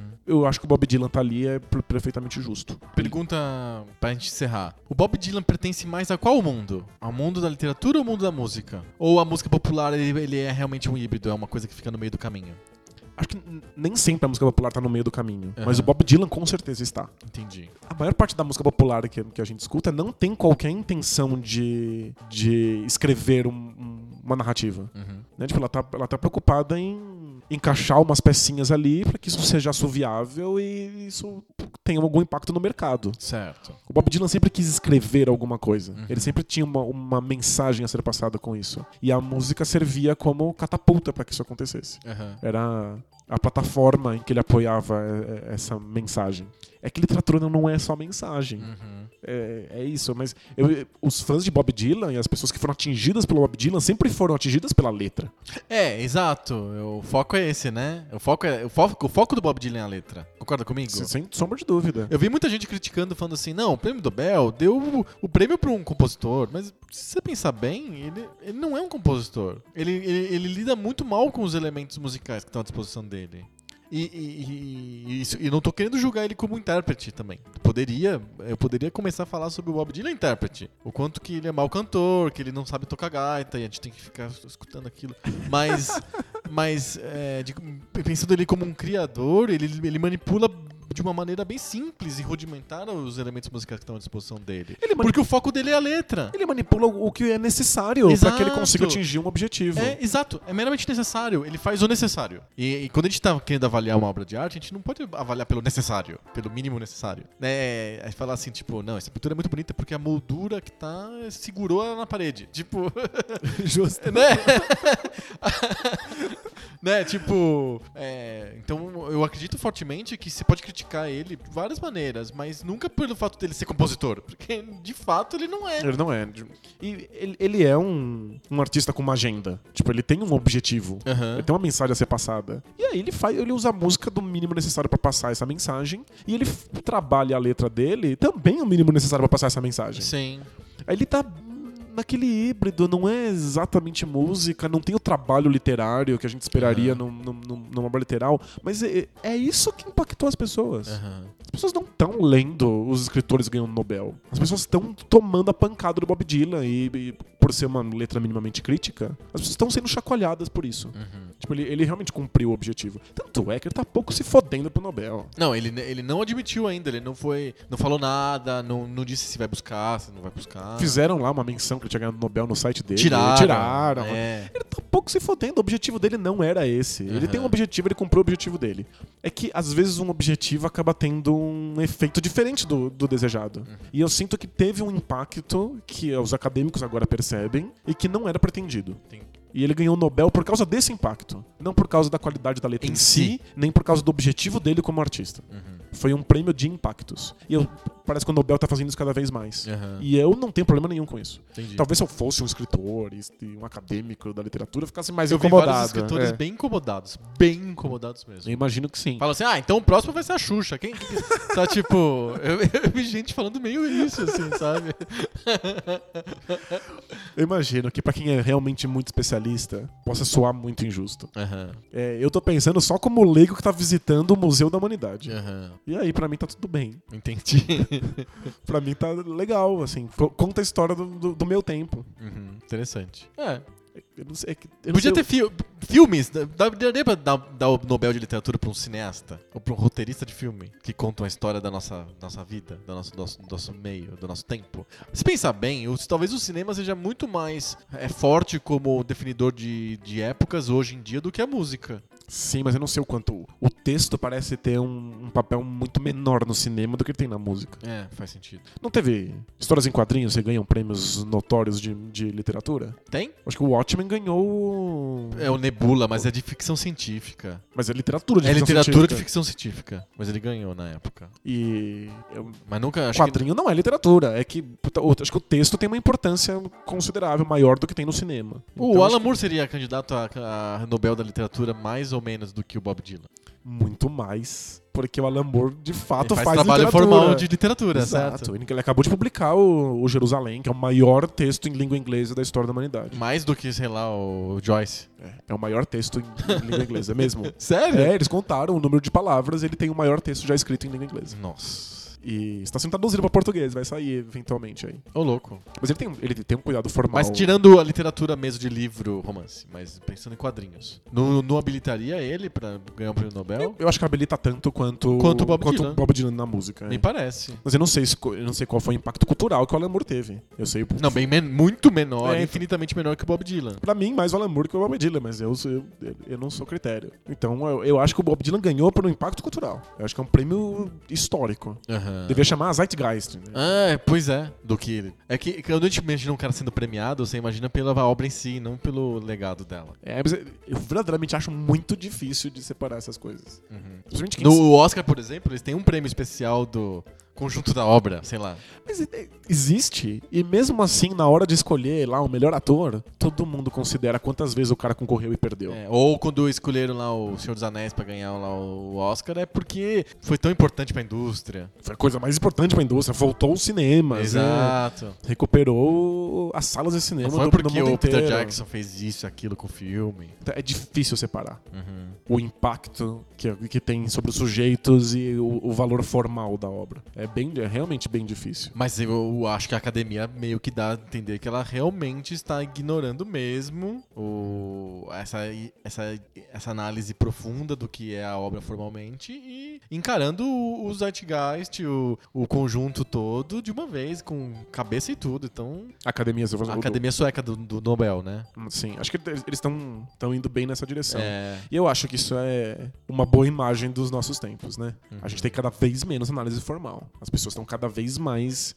analisando contexto. o contexto, o quanto me impacta, o quanto isso é importante pra mim e pras pessoas que estão ao meu redor. A gente tá indo pra uma questão muito mais subjetiva. E aí vale. Isso vale um outro debate de bolsa até. né? E não é só em premiação. É, em A, tudo. filo- a filosofia passou, passou por isso. tipo, Aham. ter uma filosofia formal é cada vez mais raro. A gente tá entrando no, no campo das subjetividades. Uhum. É- Faz parte da é- época. É o século XXI. é. Exatamente. Acho que o, o Nobel não- simplesmente não está nadando contra essa corrente. Eu não sei se ele está procurando ativamente, mas ele parece estar sendo levado por esse É, pensamento. Exato. Pode ser natural ou pode ser bem forçado, mas tá acontecendo. As pessoas que estão envolvidas. Né? lá Tipo, no o, prêmio. o Nobel são pessoas. São pessoas, elas vivem no século XXI. E elas têm, são influenciadas pelo, pelo contexto também. Provavelmente. E, embora eu seja um formalista, eu não, não vejo como um, um grande problema que esses prêmios caminhem nessa direção. Entendi. Muito bom. Fechamos sobre Bob Dylan? Opa, fechamos. Muito bom que os, os tempos estão mudando, a gente precisa de correr para cartinhas. Com, com o vento soprando. É, e vai vir uma tempestade chegando. Vamos para as cartinhas. Bora.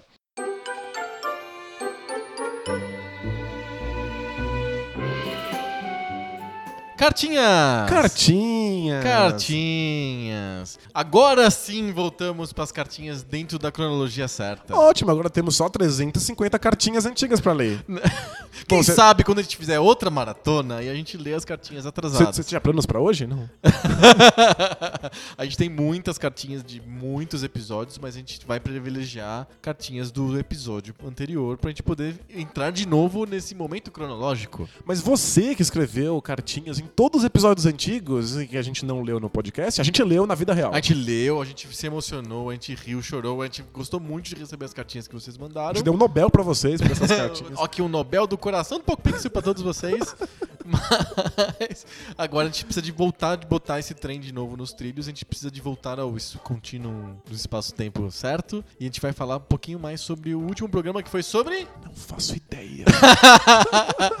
foi sobre a escola japonesa de game design. Claro, foi a escola japonesa. Eu É, sabia. Você sabia, você sabia. Eu sabia, só não agora. É.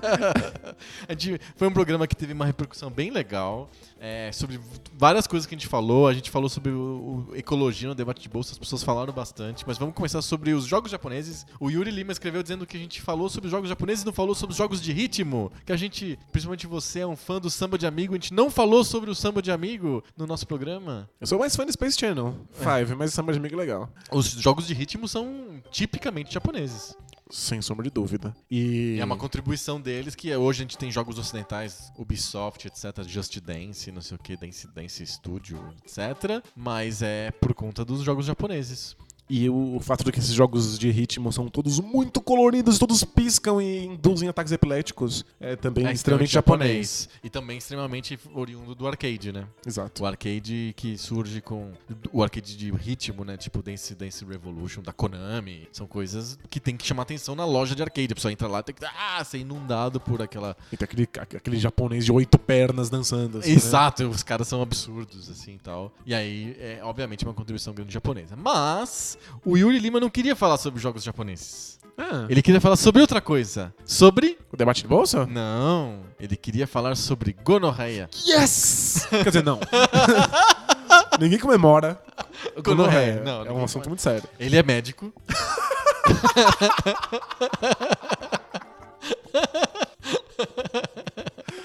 E ele disse que é realmente uma questão preocupante porque as bactérias resistentes estão preocupando a comunidade científica. Tá vendo? Olha, se as coisas continuarem do jeito que estão, já está, estou em aspas aqui. Ok. Abre aspas. Se as coisas continuarem do jeito que estão, com o uso indiscriminado de antibióticos, a civilização pode entrar em colapso por bactérias multiresistentes antes mesmo dos 50 anos do clima. Eu sabia disso? Não. Eu tô alertando sobre isso? Tô, faz muito tempo. Você está fazendo o seu trabalho. Exatamente. Se ele é inconsciente, é outra questão. Era meu objetivo? Não. Eu posso ganhar Nobel mesmo assim? Posso. Pode, você está influenciando as pessoas a falarem sobre a gonorreia. Olha só. A gente preocupado com o clima. Eu aqui reciclando? Ele devia estar falando sobre camisinha. Exatamente. Não pode reciclar a camisinha, por favor. Mas a gonorreia é uma questão. E, a- e todas as outras doenças oriundas de bactérias, pelo jeito. Porque o, uso- o uso indiscriminado de antibióticos faz Tá com que as bactérias né? fiquem resistentes, né? Isso é um problema mesmo. É um problema, mas gonorreia é maior que esse. Talvez seja um problema maior. É. A gente precisa te falar sobre as superbactérias. A gente vai falar em breve. Beleza, eu vou estudar um pouco sobre superbactérias e a gente vai voltar a esse tema em próximos debates de bolsa. Justo. Tem mais uma cartinha do Luiz Amorim. Ele escreveu pra gente no Twitter, disse que a parte de games, ah, que é a parte que a gente falou sobre a escola japonesa de game design, foi ótima, mas que a discussão da produção sustentável foi rasa. Então a gente se penitencia pela, pelo, pela pouca profundidade da nossa abordagem no debate de bolso. No- no- nos daremos chicotadas nas costas. Exato, autoflagelação. Eu gosto de pensar que foi raso porque a gente tinha meia hora. 20 minutos. É. Mas, se tivesse oito horas, provavelmente teria sido tão raso quanto. E, com É. certeza. ele, ele, ele, ele fala assim, que, que claro que a tecnologia, porque a gente, a gente comentou que é um problemão a questão da sustentabilidade, da ecologia, etc., porque ninguém quer abrir mão da- do desenvolvimento econômico que a indústria dá. Sim. E da capacidade que a indústria tem de inserir pessoas no, no mercado, na civilização, vai, né? Justo. Pessoas que realmente estão à margem da pobreza melhoram de vida porque a gente vai desenvolvendo a sociedade, as, as indústrias têm um papel fundamental nisso. E que ninguém quer abrir mão disso, por isso que é difícil de falar sobre ecologia. E a gente comentou que um, um jeito de sair disso é a tecnologia aumentando para que as indústrias e, e os nossos produtos sejam menos poluentes, que sejam mais sustentáveis, etc. O Luiz disse que sim, a tecnologia pode ter um papel importante, mas precisa que o governo e as grandes empresas ofereçam opções. E ele disse que existem. E tem exemplos hoje em dia. Ele mora em Londres. Ele disse que lá todos os mercados têm opções de você comprar produtos locais. Lembra que a gente comentou sobre isso? Hum, no buy programa? local, é. Isso, que, que no fundo a gente, a gente considerou no papo que não era uma solução viável, que era um, um paliativo. Sim. É um band-aid, é. É um band-aid, você coloca ali o band-aid. Ele acha que não, que é, é uma coisa que o governo tá, tá incentivando pra crescer cada vez mais. Ele disse que tem cidades na Suécia que só vendem orgânicos, que só pode comprar produtos orgânicos. Então, mas aí. Eu fico pensando o quanto, quanto Quanto é viável? vale na Suécia, numa cidade na Suécia. Não sei se vale em- Londres ou em São Paulo. É que eu sempre lembro do- o Gigi dizendo que essas medidas paliativas São são, os são, clinch. são clinch. Aham. E que a única coisa que não seria um clinch seria uma mudança total na, na, na economia, no modo de realmente pensar o- como a economia funciona na relação com o mundo. Quando o governo vai lá e fala não pode mais comer nada que não seja orgânico, já não é. Você não tá falando mais de clinch. Você tá falando de uma mudança na economia. Exato. Economia tá. Não é uma coisa, uma coisa que você toma uma atitude. Exato. E aí Como plantar coisas em vaso PET, de garrafa PET. Exato. E Isso aí... é uma atitude individual. É, é, Sou eu, eu faço a minha parte, mas isso tem um impacto muito pequeno. Uhum. Se o governo vai lá e obriga a ter comida orgânica local e não existe estrutura pra isso, ele vai ter que conceder a estrutura pra isso. Uhum. Você tá tendo uma mudança econômica Sim. em larga escala. Então, no final das contas, Luiz, a gente concorda com você. Exato. Tamo, É. t- tamo, tamo no mesmo barco. né? É, ele, fa- ele comentou que tem, por exemplo, existe a cadeia Whole Foods que vende só produtos locais. Eu conheço bem a cadeia Whole Foods, até escrevi pra ele no, no Twitter sobre isso. É, não é só, só locais, vende cerveja de outros países, vende coisas que são produzidas fora, mas ele, ele mostra este aqui é local. É, você tem a opção. Se você quiser comprar só produtos locais, no Whole Foods você consegue quase tudo, vai. Você vai encontrar produtos locais de tudo, com uma placa que indica claramente isso aqui foi feito a mais a menos de, sei lá, 50 quilômetros, 100 Sim. quilômetros, algo assim. Eu acho isso muito importante, não porque ele tem um impacto real, prático, mas porque ele abre a possibilidade de que você pense que isso, que- a, a- a respeito disso. Você pensa que isso é possível. Ele abre um campo de possibilidade no pensamento. Então você vai no mercado e tem lá produtos locais fala assim: nossa, daria pra comprar só produtos locais? E se o governo incentivar só produtos locais? E se a gente mudasse isso? É, é no pensamento. Tipo, eu, eu sou um vegetariano, não porque eu acho que eu faço algum impacto sendo vegetariano. Você. Eu.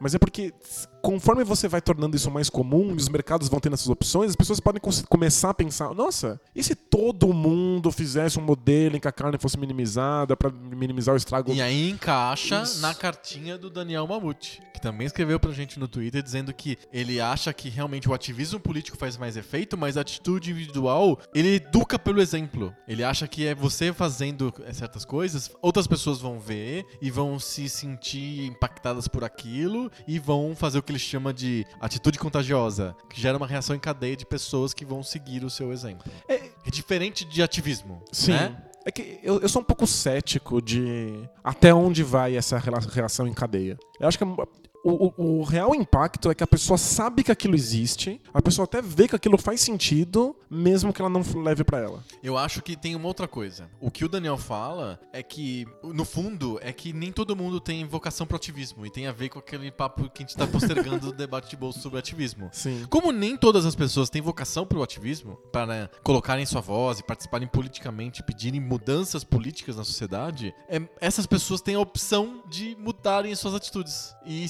servir como uma espécie de microativismo só para as pessoas que estão próximas. Aham. Porque, no fundo, é, que, é aquilo que eu comento, nem todo mundo, ou a minoria tem vocação pro ativismo. É, pra muitas pessoas é muito mais fácil mudar de atitude. Sei, eu tô pensando nisso, assim. Sim. A gente, como, ok, o ativismo é importante, mas como nem todo mundo consegue fazer, tem uma, uma versão light, que é o exemplo. Justo. Mas eu ainda acho que o, o maior impacto do exemplo é abrir um novo campo de possibilidades de pensamento. Eu, tipo, se você vai passar uma lei que, sei lá, minimiza a criação de bois, pessoal surta. Fala, Mas por quê? Que coisa absurda. Agora, se você já há um bom tempo conhece vegetarianos, Acostuma as pessoas. você vai no mercado, tem essas opções, você sabe que é uma questão, o Greenpeace de vez em quando vai lá e grita uma coisa pra você na tua orelha. Quando a lei passa, você fala assim, ah, é, eu sei por quê. Eu sei por que que ela existe. Então, permite que a gente pense a respeito. Sim. Mas eu conheço pouquíssimas pessoas que, ao ver um exemplo de um vegetariano, ficam vegetarianas. Não é assim que funciona. E acho que não é nem o objetivo. Aham. Eu acho que é pra as pessoas se acostumarem com, com a possibilidade. Isso, é só, é só sobre possibilidade. Muito mais do que. Do que o exemplo, do que o que eles chamam de atitude contagiosa. né? Perfeito.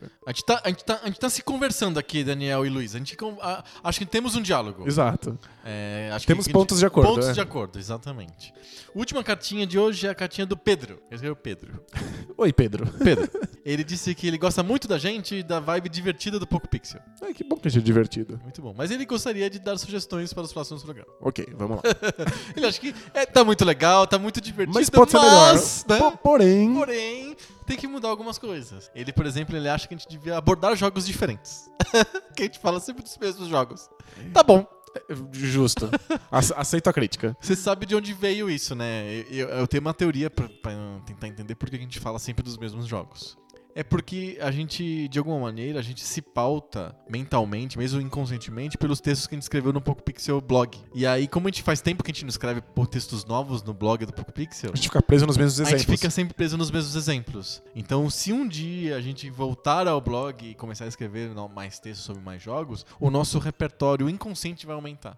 É que, não querendo me gabar, mas fazendo isso indiretamente, a gente sentou pra escrever esses textos do, do Poco Pixel e a gente criou um certo modo de. Uma, uma estrutura de como analisar aquele jogo que a gente não encontra em nenhum outro lugar. Sim, é verdade. É, é um- é realmente um material inédito, diferente que a gente produz. Ou E- produzia, sei lá. E é- ele pauta, esse modo de pensar que a gente colocou nesses textos, pauta o nosso modo de pensar aqui no, No- no podcast. podcast. E não é como se a gente pudesse ler outros textos parecidos com esses pra que a gente pudesse falar sobre coisas A gente novas. precisa de né? realmente pesquisar e escrever. É. É. Mas é um, um dia. Um dia a gente completa. A gente tá com um meta de 300 jogos, a gente fez 60 e alguma coisa. Tá quase.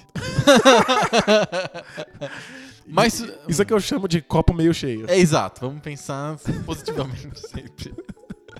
O Pedro disse também que ele acha que a gente devia trazer convidados pra trazer um ponto de vista novo na nossa conversa. Eu, só- É. eu só não conheço muita gente. Talvez. eu não gosto de tantas pessoas assim. É, talvez eu, eu devesse gostar mais das pessoas do que eu realmente gosto. Não sei. Não, é que convidado é sempre uma questão complicada, assim, né? Porque, de alguma maneira, o convidado tem uma capacidade de mudar o, o, o- conteúdo do programa de, de uma maneira definitiva. É verdade. E, e se e se a gente traz muitos convidados muito frequentemente, é, o programa acaba mudando de cara, concorda? E nós somos só nós dois. Se a gente trazer sempre uma pessoa, vai, vai- pelo menos um, um terço do conteúdo vai ser bem diferente do que a gente tá E acho que- propondo como linha geral do Poco Pixel para os nossos ouvintes. É que é mais do que um terço, né? A- A gente tem uma certa linha de pensamento. Sim. Se um convidado leva o caminho pra outro lugar, eu quero deixar o convidado confortável. Sim. Eu não vou tirar ele do, do, Não é da, conflito, da zona de é. conforto Aham. dele. A gente acaba indo junto pra onde ele leva a conversa. O que às vezes é muito gostoso. E, tipo, especialmente na vida, é A gente a gente faz o tempo inteiro. Na vida, eu não fico levando as pessoas pra, pro meu caminho já pré-determinado de pensamento. né? Tipo, eu não sou um idiota. Mas quando a gente tá fazendo um podcast, a gente tá querendo mostrar um certo modo de pensar. E aí Sim. o convid- os convidados nem sempre encaixam Nem sempre nisso. encaixam. Vezes é é. legal, às vezes não funciona tanto. É, a gente tem dúvida. Você, Pedro, tá querendo novos pontos de vista. Às vezes as pessoas escutam a gente pra ter esse ponto de vista nosso e escutam outros podcasts pra terem outros pontos de vista, né? É. Ah, tá, de repente é isso. Mas convidado é uma coisa que a gente gosta com moderação. Ele também sugere pra gente fazer comparativos entre franquias antigas e fran- franquias novas. Olha, eu acho que o episódio de hoje, de alguma maneira, meio que nessa, nessa linha. A gente compara uma coisa que não existe ainda, que é o Switch, com a, a história da Nintendo e a história dos videogames. Eu, eu- eu gosto de fazer isso. Eu, eu- brinco sozinho mentalmente. Então, Quando eu tô jogando um jogo novo, eu fico en- encaixando quais franquias antigas levaram aquilo a acontecer. a gente consegue fazer, acho que a gente consegue entrar nessa linha de falar um pouquinho mais de jogos novos mais pra frente, por que não? Acho que faz sentido pro Poco Pixel. E a última sugestão dele é que a gente tenha uma sessão de reviews. E eu imagino que ele tem que falando assim, uma sessão no podcast, tipo, olha, você, a gente tem um debate de bolsa, e de repente para e aí faz um review de um jogo. Mas um jogo velho? Não sei. Um jogo novo? O que a gente tem de reviews, são 60 mais reviews de jogos velhos lá no site do PocoPixel, É, isso tem. PocoPixel.com. Tem um monte de jogos lá pra você ver o que a gente pensa sobre os jogos. São resenhas mesmo, de fio a pavio, de... Menos em alguns, algumas resenhas minhas que eu usava aquele jogo como mera desculpa pra comentar sobre outra coisa. em geral, a- são as resenhas sobre os jogos. Eu acho que lá tá muito mais satisfatório do que a gente poderia fazer no, no podcast. É, Vamos lá- falar sobre o, o Mike Tyson's Punch-Out. É, Tipo, lê o texto lá, é melhor. É lá, a gente tem tempo pra mostrar por que que aquele é relevante, quais questões históricas estão envolvidas, quais questões de Qual que é o jogabilidade. legado daquilo. É, ela, é, De onde veio, pra onde vai, etc. Lá nos textos do blog, tá, acho que fica muito mais interessante esse- essa sessão de review que você imagina no podcast. é isso aí. Mas valeu pelas sugestões. Não, muito legais. Acho que a gente gosta de. E, e aí fica como exemplo, já que a gente tá falando de atitudes contagiosas e de exemplos e ativismo, fica exemplo pra todos os nossos ouvintes. Mandem opiniões e sugestões pra gente também. A gente tá, sem querer a- adiantar o tempo, mas a gente já tá chegando ao final do ano. Não, não tarda muito para o último episódio da temporada, o season finale. E o ano que vem, de repente, tipo, trazer uma diferençazinha ali, mudar um pouquinho o podcast, Sim. por que não? E essa é a hora de vocês mandarem opiniões pra gente. E pra falar em coisas contagiosas, cuidado com gonorreia. Gonorreia é uma coisa contagiosa e pelo que o Yuri falou, Vai cada acabar com o vez mundo, mais né? contagiosa. Talvez acabe com o mundo antes do da hecatombe climática. Eu sempre soube que o apocalipse ia ser com gonorreia. sempre soube. Isso daria um belo filme B, né? A gonorreia que veio do espaço. né? Ela não vem em paz. Ela veio pra destruir. Fechamos? Fechamos. Muito bom, foi muito bom voltar depois das férias, depois desse ato todo, dessa maratona gigante que a gente fez há um mês atrás. Nossa, espero não, não, não ter estado muito enferrujado. Não, nada, estamos afiadíssimos. Porque aqui, aqui a gente não perde o, o ritmo jamais, mesmo quando perde o ritmo. Entendeu? A gente até perde, mas como o podcast continuou, ele não perde. Não ele per- não perde o ritmo, a gente perde o a podcast gente não. perde o podcast não, e depois a magia da edição resolve tudo isso. Isso aí. Muito bom, então semana que vem a gente volta com mais papo novo. Sobre o videogame velho. Valeu! Tchau!